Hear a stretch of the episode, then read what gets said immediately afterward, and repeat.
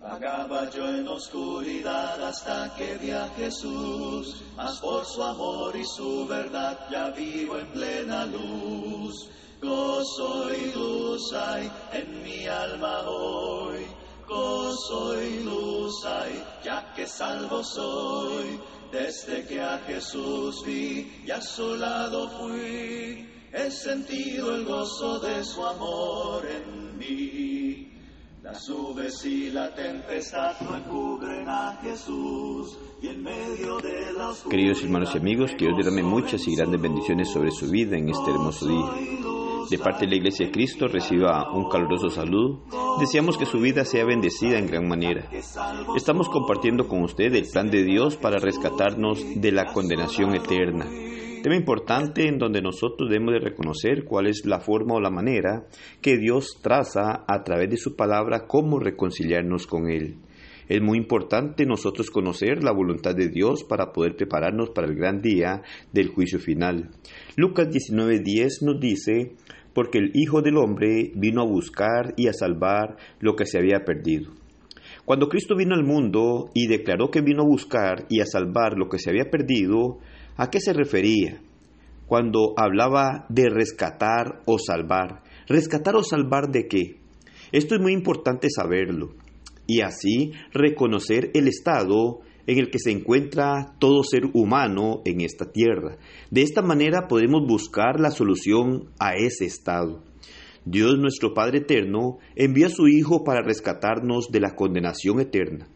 Debemos reconocer que existen dos lugares, uno de gozo, gloria, honra al lado de nuestro Dios y otro de angustia, dolor eterno, alejados de nuestro Dios. Pablo nos dice en Romanos capítulo 2 versículo 5 en adelante, pero por tu dureza y por tu corazón no arrepentido, atesoras para ti mismo ira para el día de la ira y de la revelación del justo juicio de Dios, el cual pagará a cada uno conforme a sus obras. Vida eterna a los que perseverando en bien hacer buscan gloria y honra e inmortalidad pero ira y enojo a los que son contenciosos y no obedecen a la verdad, sino que obedecen a la injusticia. Tribulación y angustia sobre todo ser humano que hace lo malo, el judío primeramente y también el griego, pero gloria y honra y paz a todo el que hace lo bueno, al judío primeramente y también al griego, porque no hay acepción de personas para con Dios estos versículos nos muestran los dos lugares, un lugar de vida con Dios y un lugar de condenación alejados de Dios. Y es de este preciso lugar del que nuestro Señor desea rescatarnos, salvarnos. Ese lugar de tormento es a causa del pecado. En Romanos 6:23 dice, porque la paga del pecado es muerte, mas la dádiva de Dios es vida eterna en Cristo Jesús, Señor nuestro. La paga del pecado es muerte, es decir, por causa del pecado estamos perdidos, condenados. Ahora debemos saber qué es el pecado para poder de esta manera saber quiénes hemos pecado. En la primera carta de Juan capítulo 3 versículo 4 nos dice, todo aquel que comete pecado infringe también la ley, pues el pecado es infracción de la ley. ¿De qué ley nos está hablando este versículo. Esta palabra es tomada en un contexto de ordenanza o mandamiento, ya que en el original la palabra ley no viene, sino más bien la palabra ilegalidad o iniquidad. Por lo tanto, lo correcto es decir que el pecado es ilegalidad. Como nos lo muestra en el capítulo 5 y versículo 17, toda maldad es pecado. Toda injusticia es pecado. El pecado es anomía. Podemos mirarlo en el capítulo 3, versículo 4. Es decir, esta es la raíz de la que se enfoca, enseñando así que toda injusticia es pecado. Capítulo 5 y versículo 17 nos muestra. La palabra justicia en griego es dikaiosune. Ahora, la palabra injusticia es adiquía. Así vemos que con la letra A delante de la raíz de la palabra para decir justicia, se forma la palabra para decir injusticia. La A priva de la raíz a la palabra su sentido. Donde falta la justicia, allí está el pecado. Donde hay pecado, allí falta ley. Los mandamientos de Jehová son justicia. Salmo 119, versículo 172 dice, hablará mi lengua tus dichos, porque todos tus mandamientos son justicia. Así podemos mirar que todo pecado es violación positiva de estos mandamientos, o es actuar fuera de la ley o de lo autorizado.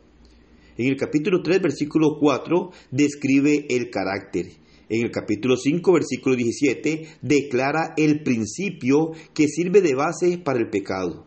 De esta manera, podemos ver que este versículo no está diciendo que el pecado es infringir la ley de Moisés, sino que es infringir, desobedecer las ordenanzas, las reglas, los mandamientos de Dios. Fue lo mismo que pasó en el jardín de Edén. Adán y Eva pecaron al desobedecer la ley u ordenanza de Dios. En ese momento no existía la ley dada por Dios a Moisés, pero igual pecaron por desobedecer la orden o ley que Dios les dio la cual fue no comer del fruto del árbol. Sin embargo, al ser influenciados por el maligno, desobedecieron ese mandato, pecando ante Dios.